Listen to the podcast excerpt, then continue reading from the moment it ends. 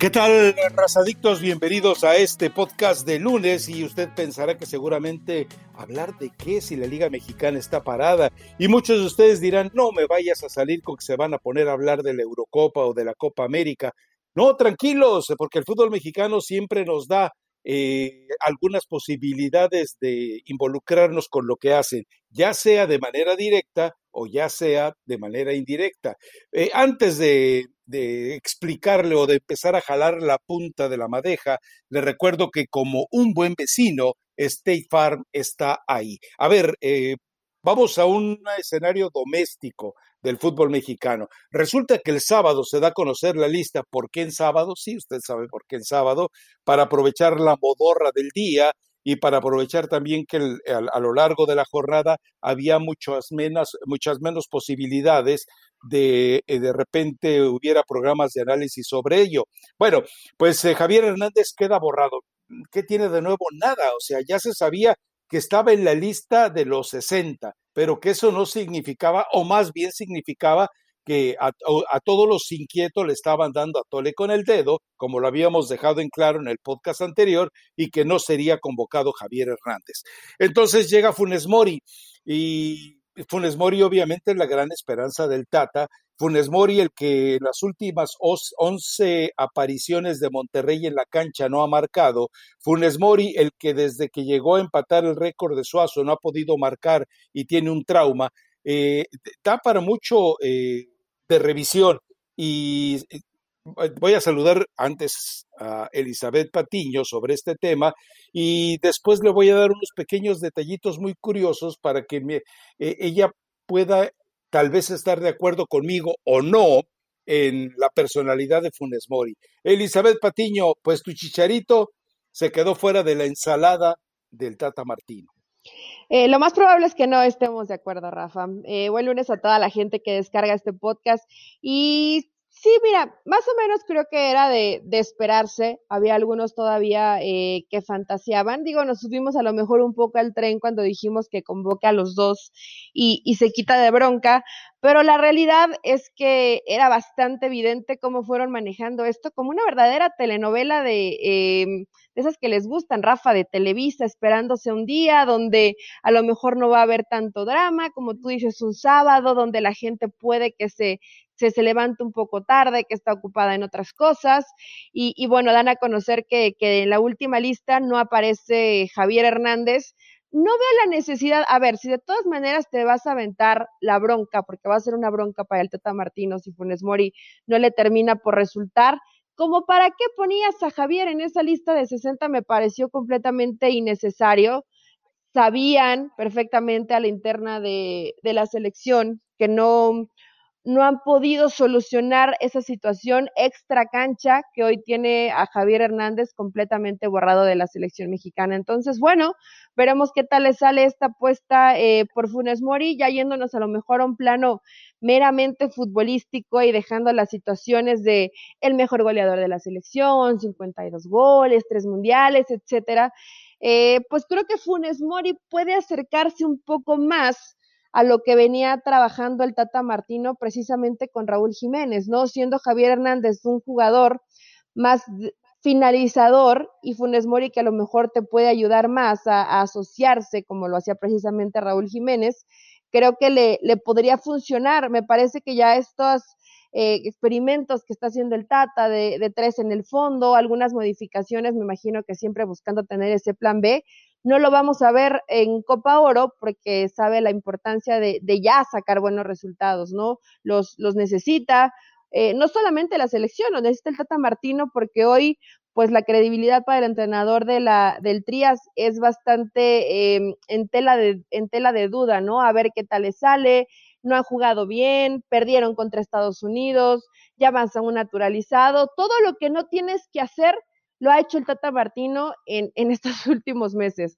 Veremos qué tal le sale la apuesta, Rafa. Futbolísticamente yo sé, y aquí ya lo platicamos hasta, hasta el cansancio, ¿no? Desde marzo Funes Mori no hace goles. Pero en lo que trabajaba el Tata en esta idea de ese 4-3-3, pues probablemente Funes Mori sea el jugador que más se pueda acercar a entenderlo e intentar interpretarlo. Hay que ver si ya vuelve con, con la pólvora encendida y no va a ser un poco más de lo mismo del final que vimos con Rayados, ¿no? Bueno, fue en abril, fue precisamente el 3 de abril la última vez que anotó y fue ante San Luis, o sea, es decir, ante nadie, pues jugando solo, eh, prácticamente como lo hizo Guiñac en aquel partido en que Veracruz decidió no jugar dos minutos, pues así fue lo de eh, Funes Mori. A ver, eh, primero, hacer una aclaración puntual, creo que ya lo habíamos hecho en el, no, todavía no lo habíamos hecho en el podcast anterior, creo, pero esta decisión de los 60 y esta decisión de llamar a Javier Hernández fue estrictamente de John de Luisa, no fue del Tata Martino. John de Luisa le ordenó a Tata Martino, agrega la convocatoria y nos quitamos este tsunami de encima. Y pues así fue, es decir, aparece Javier, con su, aparece el nombre de Javier entre los 60 y obviamente eh, toda esa marea de desesperación de llamar a Javier se apagó. Y ahora, ¿y ahora de qué hablamos? porque prácticamente pues borraron el tema. Es, eh, eh, eh, a ver, intentamos algo. John de Luisa es tal vez el personaje que mejor fue esculpiendo Emilio Azcarra Gallán. Recuerde que estuvo años involucrado en FIFA. Recuerde que él era el, el, el paje el pajecito de Emilio para entrar a todos los escenarios de FIFA. Si hay alguien a quien conoce eh, Infantino en el fútbol mexicano, es a John de Luisa. Si hay alguien a quien respetaba Blatter, era John de Luisa. Entonces, John de Luisa está bien graduado en esa licenciatura o doctorado en maquiavelismo. Por eso él es el que determina, llamen a Javier y se acabó el chisme y se acabó el chisme, así es. Entonces, eh, para que quede claro esto, la otra, eh, resulta que Rogelio Funes Mori, eh, no es nuevo que en las etapas de, en los momentos de alta presión, de alta tensión, sea un impotente. Estoy hablando de cuestiones futbolísticas, obviamente. Cuando estuvo en River Plate y hay una canción, vale la pena que vayan y la escuchen. Hay un corrido, por decirlo de alguna manera, yo más bien diría un tango eh, milonguero. Eh, eh, espero que sepa lo que quiere decir milonguero y luego no ande usted pensando que lo albureo. Un tango milonguero por parte de un personaje dedicado a Funes Mori. Es una belleza además. Después lo adaptaron a Monterrey, porque resulta que Funes Mori, cuando tenía las posibilidades de gol con River, la cerraba. Y resulta que el único día que marca un gol con River antes del descenso, se lo anulan por fuera de lugar, igual que como le pasó a Monterrey en aquella final. Entonces, lo de Funes Mori, queda claro que en River Plate, cuando era la presión enorme porque el equipo podía descender, Funes Mori falló. Y ahora que está la presión enorme para romper el problema que tiene con eh, Suazo, pues también falló. Y entonces me queda claro que los, cuando, eh, Funes Mori se había sentido cómodo en Monterrey porque no había presión, porque jugaba sin presión pero en los clásicos siempre se equivocaba, en las finales siempre se equivocaba. Entonces entendamos que el Funes Mori de Monterrey y el Funes Mori que llega a México es una versión más cercana al Funes Mori de aquel River Plate que descendió. Esto para que más o menos entienda usted que si el Tata Martino está esperando a ese personaje que tiene un temperamento, que tiene una gallardía, una actitud, una personalidad dispuesta a que en el minuto 94, como si fuera Sergio Ramos, aparezca en el área y marque el gol que le dé la gran victoria a México, no, es el que va a aparecer al minuto 94 para fallar el penalti que le podría dar un resultado a México. Ah, esto, insisto, y yo le, le, digo en verdad, vaya a YouTube y busque Rogelio Funes Mori, eh, porque tiene un estribillo y Funes Mori la erró, y Funes Mori le erró. Así es, eh, es, un, eh, eh, es, un tango milonguero bellísimo. Le, estás dando carnita a todos los seguidores, a todos los chichafans, Rafael Ramos, que van a ir a buscar. No, y, deja los chichafans a todos los demás que hacen podcast y que no se preocupan por investigar un poquito, que han de decir, no me digas que todo eso pasó con Funes Mori. Sí, mis estimados colegas, vayan y, y, y entérense un poquito de lo de Funes Mori. Ahora, Rafa, digo, yo entiendo, Funes Mori era bastante más joven, seguramente en ese tiempo que habrá tenido unos 21, 22 años, más o menos. Eh, a lo mejor la inexperiencia. Digo, no, no quiero rescatarlo, sé que probablemente los, jugadores en momentos de presión es cuando tienen que demostrar, cuando tienen que sacar la casta, dar la cara por el equipo, pero lo cierto es que ya, ya pasaron algunos años de eso. Entonces, hoy Funes Mori sí tiene una presión, una carga muy importante sobre, sobre sus hombros. La afición mexicana no lo quiere, me parece que a Funes Mori le queda bastante claro pero pues ya algunos compañeros, ¿no? Como, como Héctor Moreno en redes sociales de bienvenido, hermano mexicano y tal. Eh, entonces, al menos en situación de grupo, Funes Mori se va a ver bien respaldado, lo quiere el técnico, sus compañeros eh, en esa charla que tuvo el Tata Martino con, con, los jugadores que aunque no te guste, sí son los que tienen más jerarquía dentro de la selección mexicana y dieron luz verde para que estuviera ahí Funes Mori, Rafa. Jerarquía.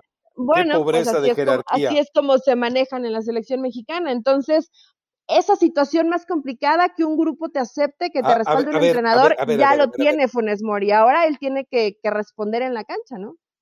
A ver, a ver, a ver. Primero, te voy a refutar lo que dices de Funes Mori. A los 21 años, Agüero ya no daba goles en Europa. A los 21 años, Tevez ya era un goleador absoluto. A los 21 años, Higuaín era, eh, era una bueno, bestia Rafa, me estás diciendo todos estos, todos estos Lautaro Martínez, a los 21 años son seleccionados de Argentina. Sí, por, eso. Eh, a esa edad, Funes Mori no le hubieran temblado las piernitas probablemente sería seleccionado de Argentina o no de México. ¿Me equivoco? No, ¿verdad? No, Entonces, no, no, él, él, eligió México porque Argentina nunca lo va a llamar. Eso ya lo platicamos y, ya lo sabemos, ¿no? Pero yo quiero decir que en ese momento de inmadurez, probablemente no, ah, le salieron bien las cosas. Hay que ver ahora con, con la selección mexicana, ¿no? Porque yo sé que tú eres chichafán y que estás dolido Y, que hubieras querido que estuviera ahí Javier Hernández compitiendo por un puesto con Funes Mori, pero la realidad es otra y no podemos castigar, ni señalar, ni predecir, Rafa, porque no somos brujos, a lo mejor tú sí un poco, lo que puede pasar con Funes Mori en la selección mexicana. Sí, los antecedentes, hay un precedente, evidentemente en momentos importantes le pasó, le ha pasado a nivel de clubes cualquier cantidad de veces que no aparece hay que ver ahora con la selección mexicana, ¿no? Si, si realmente es, porque creo que calidad tiene para cumplir, hay que ver si realmente le alcanza para, para marcar diferencia en esta Copa Oro. Tampoco es que la Copa Oro sea la Copa del Mundo, Rafa. Pasión, determinación y constancia es lo que te hace campeón y mantiene tu actitud de ride or die baby. eBay Motors tiene lo que necesitas para darle mantenimiento a tu vehículo y para llegar hasta el rendimiento máximo. Desde sobrealimentadores, sistemas de sonido, tubos de escape, luces LED y más. Si buscas velocidad, potencia o estilo, lo encontrarás todo en eBay Motors. Con más de 122 millones de piezas, siempre encontrarás justo lo que buscas. Y con Guaranteed Fit de eBay, tienes la garantía de que tu pieza quede perfectamente a la primera o se te devuelve tu dinero. Porque con eBay Motors, quemas llantas y no tu dinero. Con las piezas que buscas, a los precios que quieres, tu auto se convertirá en el MVP que te dará el triunfo. eBay Motors. ebaymotors.com. Solo para artículos elegibles se aplican restricciones. A ver, a los 21 años, eh, Icardi perdóname, pero ya se paraba ante cualquiera. Te estoy dando ya delanteros de, talla menor. A los 21 años, Ángel Correa ya, eh, perdón, bueno, no, ni los tiene, eh, ya prácticamente se paraba ante quien fuera. Es decir, eh, un delantero, un goleador argentino a los 21 años ya es o un jugador de clase o un jugador de desecho para la segunda división de Europa o para la MLS o para el fútbol mexicano. Ahora, entonces te pregunto, ¿te parece correcto que ese Funes Mori se convierta en un capricho del entrenador? Pero por supuesto que no, por eso te digo, o sea, a los 21 años ya el, jugador argentino ya sabe de qué está hecho. No es capricho, Rafa, a ver qué ¿A dónde más tiene para voltear el Tata Martínez? Ya te lo dije. ya te lo dije. A ver, no, no nos, no nos vayamos con el apasionamiento de hay que darle a un proyecto y jugadores me, ya te lo expliqué. jóvenes. No es, no es mejor Pulido, no es mejor Henry, no está, no está en mejor momento JJ Macías, Ormeño ya se fue con Perú, Santi Jiménez está lesionado, y Javier Hernández está peleado con el grupo. ¿Qué haces si fueras el Tata Martino? A ver, no, no está fácil, es que... no está fácil tampoco, ¿eh? A lo mejor para ti es, bueno, puedes voltear y darle seguimiento a gente joven, etcétera. Sí, pero hoy el Tata sabe que necesita resultados inmediatos. Él solito se puede disparar al pie si con Funes Mori no los consigue, ¿eh? pero tampoco tiene de otra. ¿Funes Mori desde abril ha dado resultados inmediatos? No. Ah, ok, y todos gracias. que te mencioné tampoco, ¿eh? Bueno, por lo menos Javier lleva siete goles, ¿no? Ah, bueno, lleva cuántos goles en Pero la Javier Hernández no va a regresar, Rafa. Ya ves, él ya habló, dijo que, que él no ha hablado con el ah. Tata, no va a hablar. Eh, la selección no está dispuesta a, pasar por alto ese tipo de situaciones de, de disciplina que tuvo Javier. Entonces, Javier no va a regresar en el proceso del Tata a la selección mexicana. Dime qué entrenador de la selección mexicana a tus grandes eh, líderes les ha hecho caso. A ver, repasemos. ¿Les hizo caso la Volpe a los líderes? No, él le decía a todos, esto es lo que vamos a hacer. ¿Les hacía caso Juan Carlos Osorio a los líderes? No, bueno, les preguntó a los líderes, a tus líderes, les dijo, ¿están listos para el partido de su vida contra Brasil? Y se quedaron callados. Entonces, no me vengas a hablar de líderes, no me vengas a, mentir sobre líderes. Yo los conozco mejor que tú, Eli. Eh, pero sí, a ver, estoy segura, ok, cambiemos la palabra. ¿Te parece líder guardado? Los hombres con mayor trayectoria en la selección mexicana. No, no me parecen líderes. A ver, ahí te va. ¿Te parece líder guardado cuando todavía aparece por ahí un video haciendo un striptease total eh, para una ah, eh, eh, fanática en internet? ¿Te parece Guillermo Ochoa, uno de los principales activistas del brunch en Nueva York, como un líder natural de la selección? ¿Te parece Héctor Moreno, que lleva casi seis meses sin jugar porque a manera de romper su contrato paró en el fútbol de Qatar? ¿Te parece que Héctor Herrera, un tipo que estuvo de score de las scores que fueron a la, a la fiesta previa al Mundial tiene estatura moral para dirigirse al grupo? Por favor, Eli, no engañes al auditorio. Rafa, es que en esto tiene razón, pero bueno, no, no siempre van no, Yo siempre tengo razón. No, no, no, no, la verdad no siempre.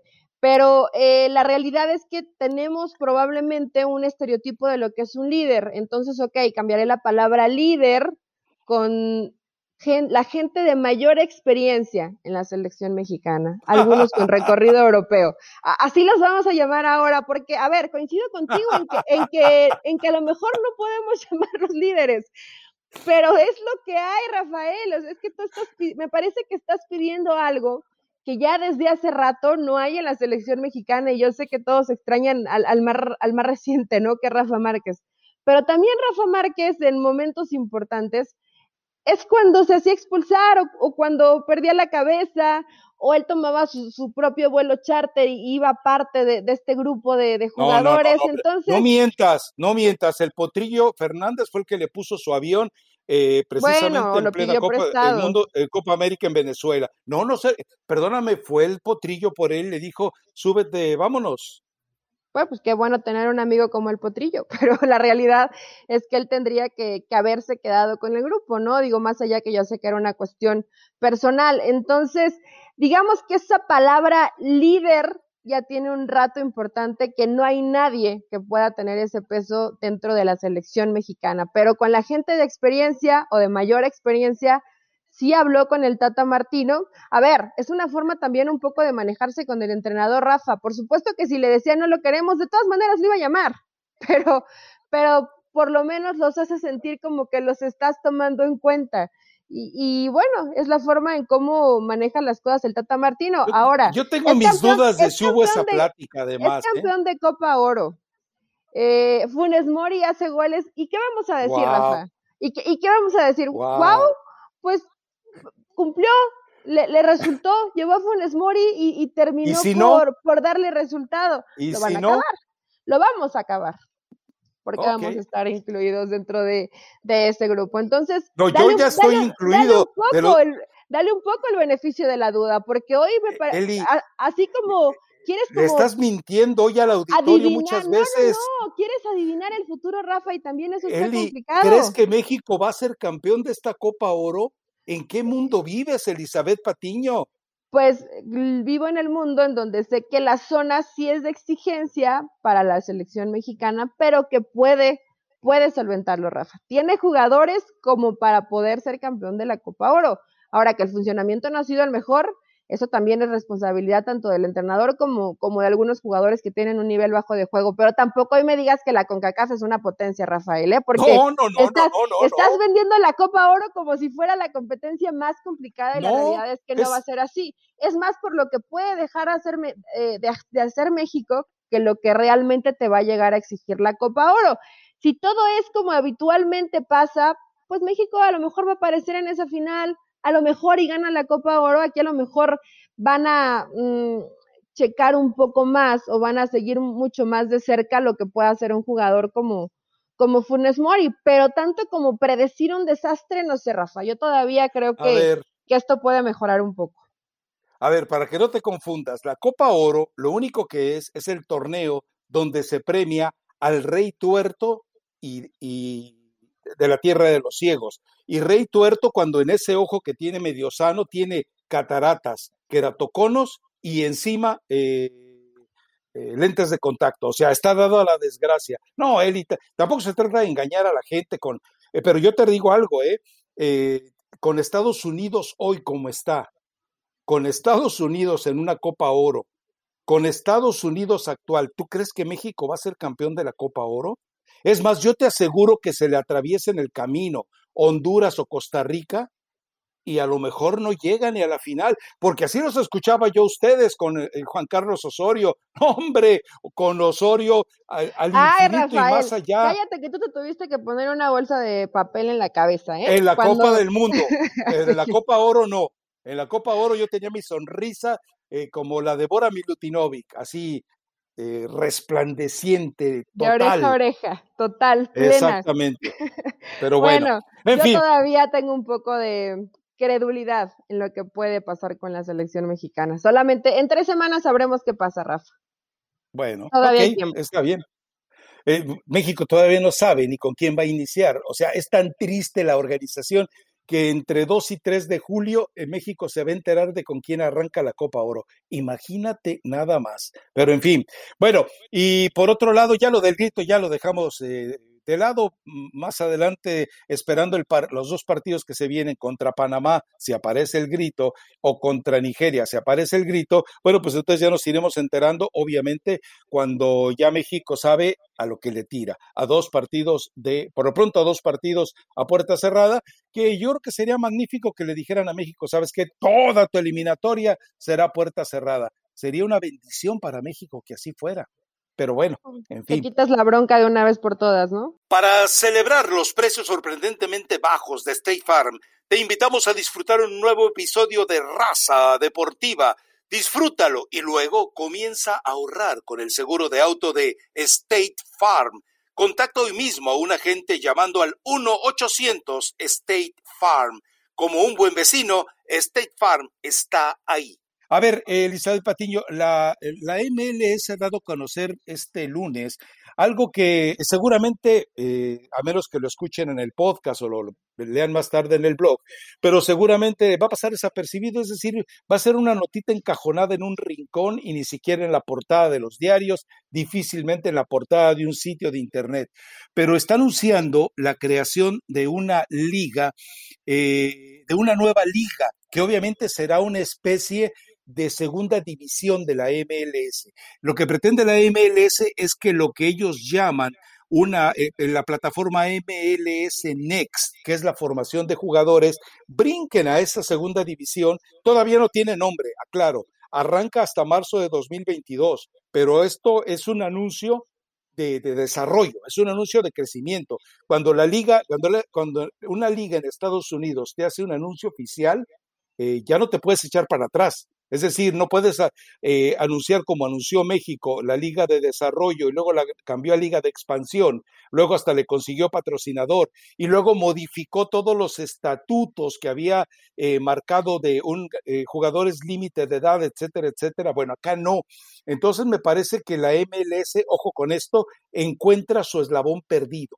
La MLS encontró la pieza del rompecabezas, que aquí lo habíamos platicado muchas veces, la MLS le faltaba entre el fútbol colegial entre el fútbol universitario y la MLS esa gran plataforma para poder asentar jugadores. Es decir, de repente muchos, eh, hay que recordarlo, muchos eh, chamacos que están estudiando eh, medicina, abogacía, lo que tú quieras, de repente son buenos jugadores de fútbol. ¿Por qué? Porque empezaron a jugar al fútbol desde que tenían 12, 13 años, 11 años, y de repente tú les dices, ¿qué prefieres? ¿Ganar tres pesos en, en la MLS o ganar mil? Eh, dedicándote a tu profesión, que además te va a dar eh, otro tipo de horarios, no te va a dar fama, pero eh, vas a tener la seguridad de ingresos muy superiores, de tranquilidad con bla, bla, bla, bla, bla.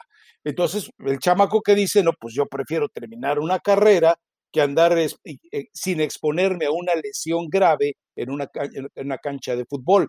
Esto obviamente, esta nueva liga va a ayudar un poquito a esa transición. ¿Sabes a quién va a ayudar más que nada esta nueva liga?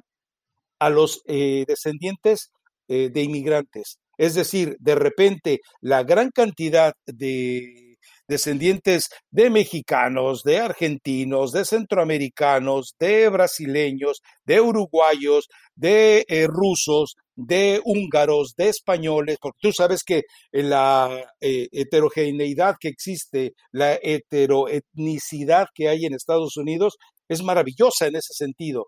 Entonces, lo que alguna vez era un proyecto de eh, que en 10 años pretendían descubrir un Maradona entre los argentinos inmigrantes, un Hugo Sánchez entre los mexicanos inmigrantes, bueno, ahora ya tiene un, una plataforma mejor.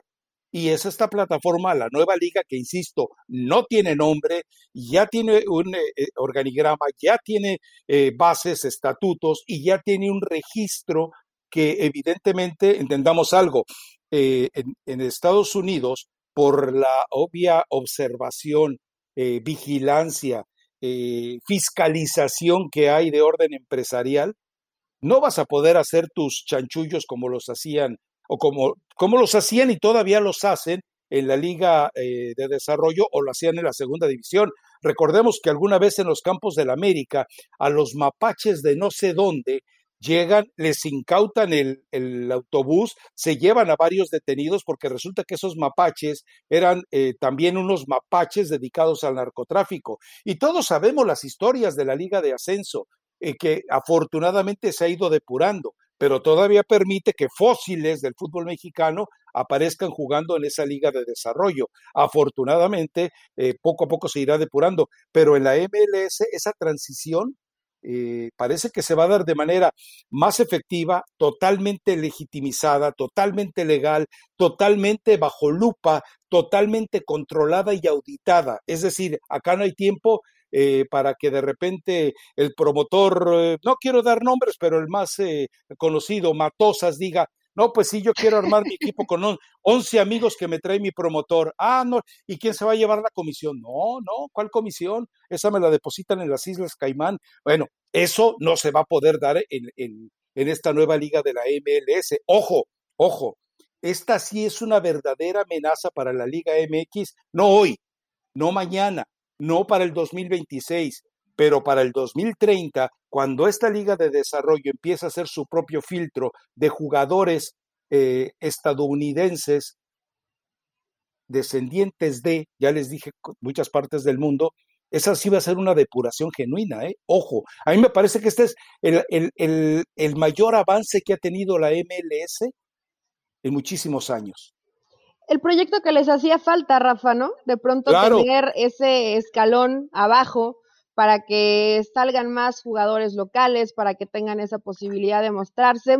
Estaba leyendo porque honestamente yo no me había enterado, me lo, me lo platicabas antes de que arrancáramos el, el podcast, que la MLS está buscando inscribirlo como ante la US Soccer como una competencia de tercera división para que de esta manera las franquicias tengan más posibilidades de, tener esta gran cantidad de requisitos que de pronto te piden cuando eres un equipo de, de primera o de segunda, bueno, lo registran como de tercera para que esas pequeñas franquicias tengan la posibilidad, que si bien van a tener un presupuesto importante, bueno, pues que, que tengan esta opción para todos, no solamente para, para los ricos, ¿no? Los que tengan eh, un estadio muy grande, puede ser un estadio pequeño y así van a ir formando eh, a partir de una cantidad de franquicias que todavía no se dice el número, me parece que oficial lo van a hacer hasta el verano, pero me parece también un, gran proyecto que, que, se necesitaba, ¿no? Porque de todo este, este grupo de jugadores que salgan de cada una de las franquicias, pues ahí está el futuro de, de, la selección de Estados Unidos. Si le das esa posibilidad de ser observados, de llevar un seguimiento, de llegar también hacia la, hacia la MLS, hacia la primera división, que es lo que todos estos van a buscar. Eh, no sé bien, porque algunas notas dicen que sí va con límite de edad, pero la que en este momento eh, estoy leyendo dice que no sería con límite de edad con un sub-23 que tenían, tendría la posibilidad los jugadores que tengan calidad de estar dentro de, esos equipos, ¿no? Entonces, el proyecto suena interesante, hay que esperar a que vayan depurando y, aterrizando bien, me imagino, diferente tipo de, situaciones que se requieren para crear esta, esta liga de la MLS de división inferior, pero me parece un proyecto interesantísimo, ¿no? Lo que le faltaba a la MLS lo van a tener y bien lo dices, probablemente no son uno, dos, tres, no son, no son cinco años, pero en un proyecto pensando de ocho, diez años, eh, por supuesto que van a adelantar bastante camino. Y ahí sí podemos empezar a hablar, Rafa, que, que se comienzan a emparejar, ¿no? Con la Liga Mexicana, porque eso sí lo, lo hacen y lo han hecho muy bien. Los, los pasos son, son lentos, pero no hay retroceso. O sea, es primero esto, ok, ya tenemos esto, ahora vamos con, con la liga inferior, que es la que se necesita, ya una vez que la tenemos, hay otra mejora. Entonces me parece que, en ese aspecto Estados Unidos lo está haciendo muy bien, ¿no? Ya que tienes algo muy bien pulidito, vas a dar el siguiente paso. Ahora, eh, vale la pena aclarar algo. Esto también nos confirma eh, la, decisión que tomó la Liga MX de mm, prácticamente limpiar o depurar la Liga de Expansión. Porque recuerde que después de las reuniones que tuvieron eh, Enrique Bonilla, Alejandro Iraragorri, eh, John de Luisa, y que estuvieron acercándose a la forma en la que se, está, se estaba desarrollando la MLS, incluso en un congreso de la MLS, bueno, entonces ellos decidieron precipitarlo. Y como pasa siempre, lo que copias y lo copias mal y lo precipitas, pues te sale peor. Entonces, eh, fíjate lo curioso, desde hace eh, cerca de dos años, tres años, la eh, Liga MX se enteró de este proyecto de la MLS. La MLS le tomó tres años presentarlo para que estuviera bien organizado, depurado, abierto a todos los equipos inscritos en la, en la MLS y abierto también a cualquiera que desde una localidad tenga el potencial financiero, sobre todo, para poder inscribirla. Bueno, eh, eh, lo que pasa es que entonces la Liga MX entendió que eh, debía reaccionar. Por eso eh, uno, yo no entendía entonces la histeria con la que Alejandro Iraragorri, la histeria con la que Enrique Bonilla empezaba a plantear este escenario. Ahora ya lo entiendo. Es decir, les dijeron, mira lo que pretendemos hacer y se asustaron. Se asustaron, ¿por qué? Porque saben que dentro de un marco de eh, estricta legalidad, como es vista la MLS, por todos los visores eh, que tienen para eh, revisar y vigilar su legitimidad, e, en México no existe. Digo, en México creo que todos estamos enterados de que había maño de partidos, había apuestas en finales de tercera división, etcétera. Todo eso obviamente eh, ha pretendido quitarlo. Por eso la desaparición de la Liga de Ascenso, el problema es que no se explicó puntualmente por qué se llevaba a cabo. Ahora, que estos vicios hayan desaparecido totalmente de la Liga de Ascenso, la segunda división y demás, no lo creo en el fútbol mexicano. No hay una manera de que estés auditando la honestidad de todas esas franquicias. Pero acá, acá es inevitable. Es decir, te voy a dar el otro ejemplo, la Liga del Balompié Mexicano, que empezó a, murió, ¿por qué? Porque no tenía una eh, estricto, no tenía un estricto seguimiento de la honorabilidad de sus inversores. Acá desde el momento en que llegues simplemente van a correr tu número de seguro social y ahí te vas a enterar de qué tipo de persona es. En México empiezas a correr los detalles de cierta persona, pero hay muchos que obviamente pues aparecen, eh, que no están ahí porque han sido borrados, ¿no? Eh, eh, creo que por ese lado, a nivel ¿Cómo, ¿Cómo se le en ese momento a, a Salcido, Rafa? El tema de, de, no, que no había forma, o bueno, sí había forma, pero no le estaban dando un seguimiento como tal correcto de dónde venían eh, los, el dinero de los inversionistas, ¿no? Entonces esto se le salió completamente de control, No va a pasar eso en la MLS, me parece que tienen filtros mucho más estrictos, bastante claros. Eh, acá en México de pronto ya está todo tan conectado, o sea, me refiero a la gente que de pronto no podía hacer este tipo de situaciones en, la Liga Mexicana, pues vio la, Liga Balompié como una alternativa de, ah, tenemos esta oportunidad ahora sí para tener un equipo de, fútbol, ¿no? Y, se le se le vino la noche por completo a Salcido, pero creo que esto de la MLS es un gran proyecto y sí, en esta situación de eh, la prisa o la desesperación o poder, poder querer hacer por eh, querer hacer rápido lo de la liga de expansión, bueno, te das cuenta que, que empiezan a sentir pasos. Ahora, tampoco tienen por qué volverse locos, ¿no? Si en Estados Unidos están haciendo cosas buenas, Rafa, y, cuando quieres enviar un proyecto, no lo puedes enviar de la noche a la mañana, tardas uno, dos, tres años, los años que sean necesarios para que puedas aterrizarlo bien, pues creo que así como, como les gusta de pronto copiar ciertas cosas, pues deberían también copiar lo bueno, ¿no? Y, y que hasta que no sea algo bien aterrizado, que tenga garantías, lo puedas proponer y lo puedas poner sobre la mesa. Pero ya sabemos cómo, cómo es en México. ¿Cómo somos en México? No todo rápido. Ah, esto nos van a ganar. Bueno, hay, hay que ganarle nosotros y, presentamos la Liga de Expansión. Y bueno, eh, costó mucho trabajo, ¿no? Para que empiece a caminar y hay muchos clubes que siguen con los mismos problemas de siempre, aunque no nos enteramos de los dineros que se deben a los jugadores, ¿no?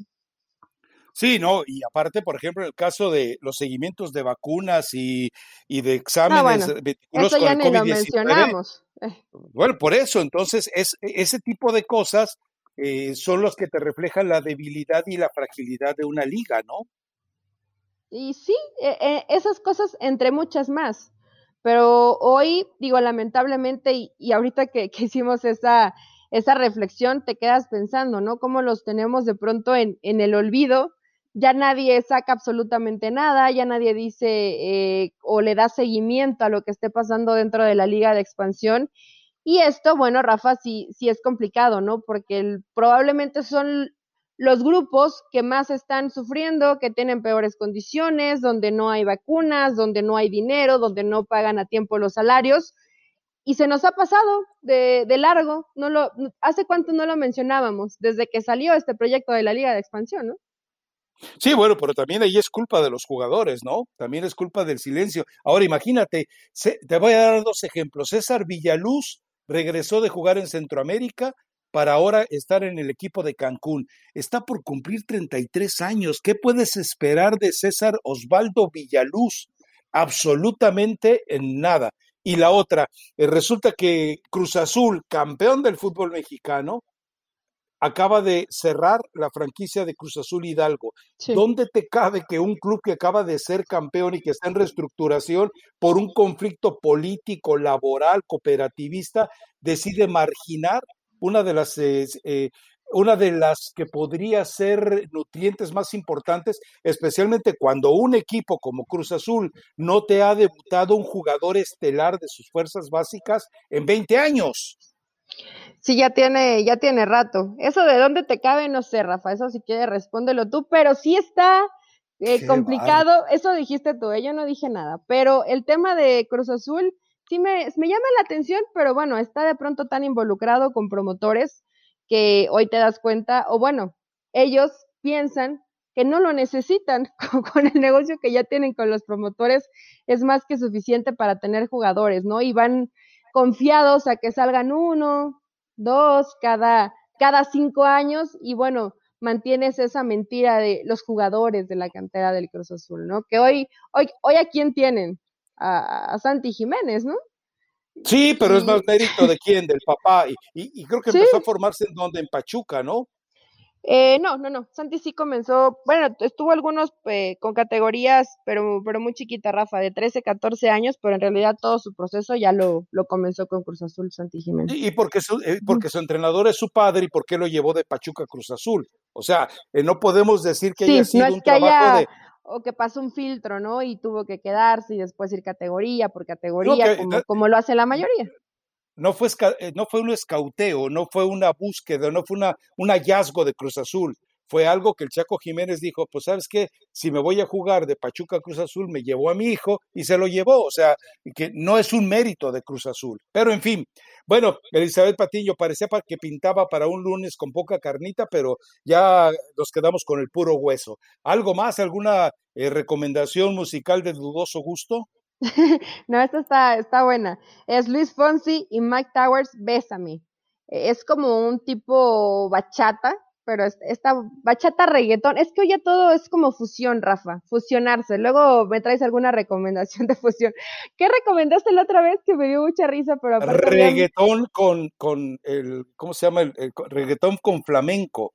Ah, bueno, este es eh, reggaetón con bachata. Está bastante bueno. Vayan a escucharlo y, y cuando nos, cuando nos escuchamos, Rafa, ¿será que el viernes? Ya va a haber más información, ¿no? Ya varios clubes regresan de pretemporada hay que ver si sale el tema de algún otro refuerzo y algunos ecos de lo que deje la convocatoria del trino. Sí, ya se lesionó Tafón, entonces eh, resulta que nunca se pero ya sabe cantarla, Pero ya sabe cantar las de la MLS. ya, le está ya le está enseñando Iñak a cantar en español la música de banda que le gusta a Iñak, de la banda MS. ¿Pero cuál MLS? la MLS. no, la MLS es la liga. La M es, la banda. no, perdóname por mis... no, no te confunda, Rafael Ramos. Mi, poca profundidad. La banda MS. La banda MS. Es, es una de las favoritas de Iñak, entonces ya por lo menos con su compadre francés las está enseñando, ensayando, pero ya se les lesionó. Raro, qué raro, ¿no? Que pase eso con los refuerzos de mucho cartel que llegan al fútbol mexicano. Pues es la falta de la falta de investigación, como como la gente del cuerpo médico del América no fue a investigar por qué no jugaba Nico Castillo, pues acá pasó lo mismo, la gente del América no fue a investigar por qué Nico Benedetti se lesionaba tanto en Colombia, pues acá les pasó lo mismo. Entonces, eh, pues, en fin, pero ya imagino, yo, yo, yo quiero ver a André Pierre Guignac cuando vaya de regreso a su natal Francia y en el pueblito ese de Martigués donde nació, eh, creo que eh, tiene menos habitantes que los que caben en el estadio universitario, en, el volcán, y que les empiece a poner esa, esa música. No, no, no, me lo van, me lo van a, a expatriar de inmediato. Pero bueno, entonces esperemos que el lunes haya un buen motivo para platicar con ustedes y si no, no se preocupen, nosotros somos como David Copperfield, de la chistera sacamos un conejo bailarín sin problemas. Así que gracias Elizabeth Patiño y gracias, por la albureada. ¿eh? no, para nada. Bye.